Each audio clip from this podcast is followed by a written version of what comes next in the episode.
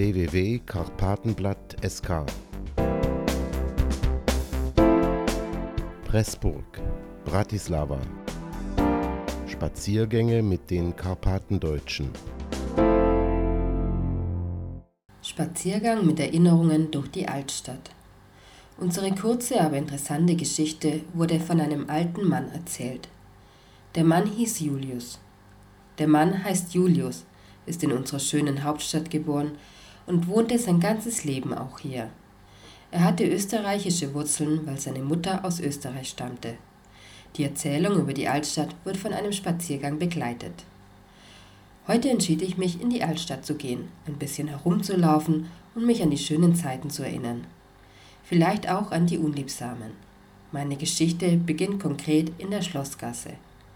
Als ich vor vielen Jahren durch die Gasse gegangen bin, habe ich viele fremde Menschen getroffen, die immer lächelten und eine sehr positive und ruhige Ausstrahlung hatten. Ich stehe wieder an diesem Ort, 40 Jahre später. Die Gasse sieht genauso aus, Vielleicht wird der Katzenkopf mit den Jahren ablaufen. Ein wichtiger Unterschied, der mir auffällt, ist, dass sich das Verhalten der Menschen geändert hat. Das Lächeln ist verschwunden und auf den Gesichtern tauchen negative Emotionen wie Unruhe und Stress auf. Wenn ich weitergehe, erreiche ich die Franziskanerkirche. Diese Kirche war immer schon für die schöne Architektur berühmt, was mich besonders wunderte.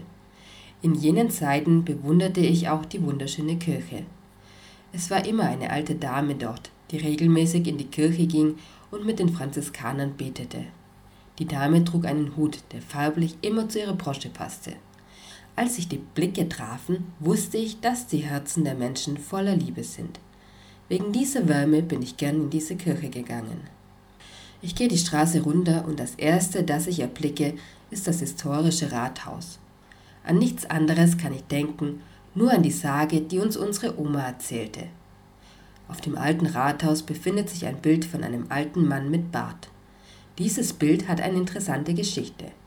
Dieser Herr war ein Stadtrat, er war angesehen, wohlhabend und die anderen hatten einen gewissen Respekt vor ihm.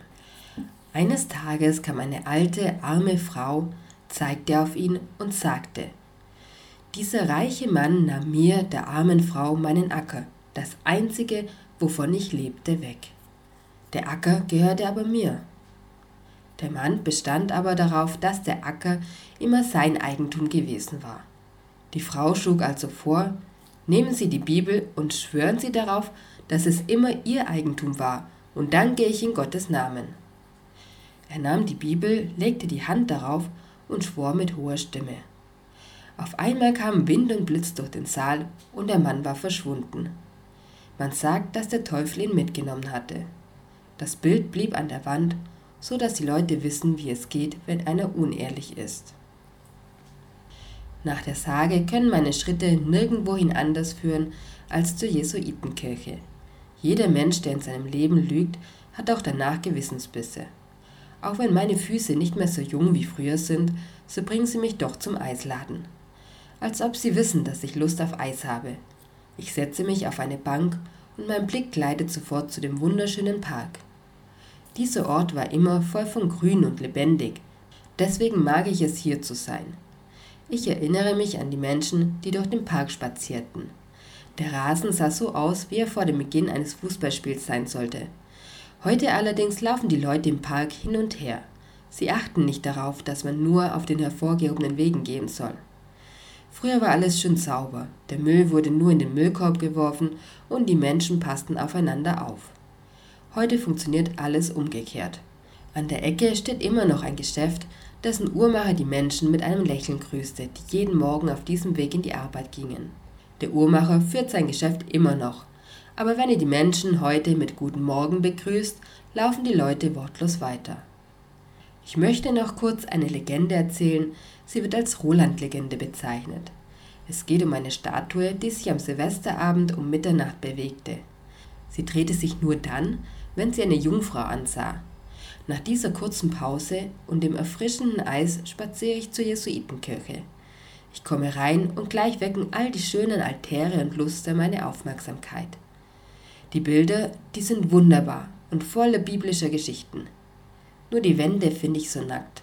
Vielleicht ist es wegen der Geschichte, die uns unser Lehrer in der Stunde einmal sagte. Die Jesuitenkirche gehörte nämlich früher den Protestanten. Es war ein protestantischer Gebetsraum, der wegen der wachsenden Zahl an Protestanten in Bratislava entstand. Meine Geschichte kommt zum Ende und auf dem Weg nach Hause denke ich nach über die wichtigen Fragen, die ich selbst noch nicht beantworten konnte. Ich verstehe nicht, warum sich alles so verändert hat. Damals war es anders. Nach meinem Spaziergang weiß ich, dass ich viele Sachen nie verstehen werde. So wie ich bis jetzt nicht verstehe, warum die Schneeweißstraße heute Biela Ulica heißt.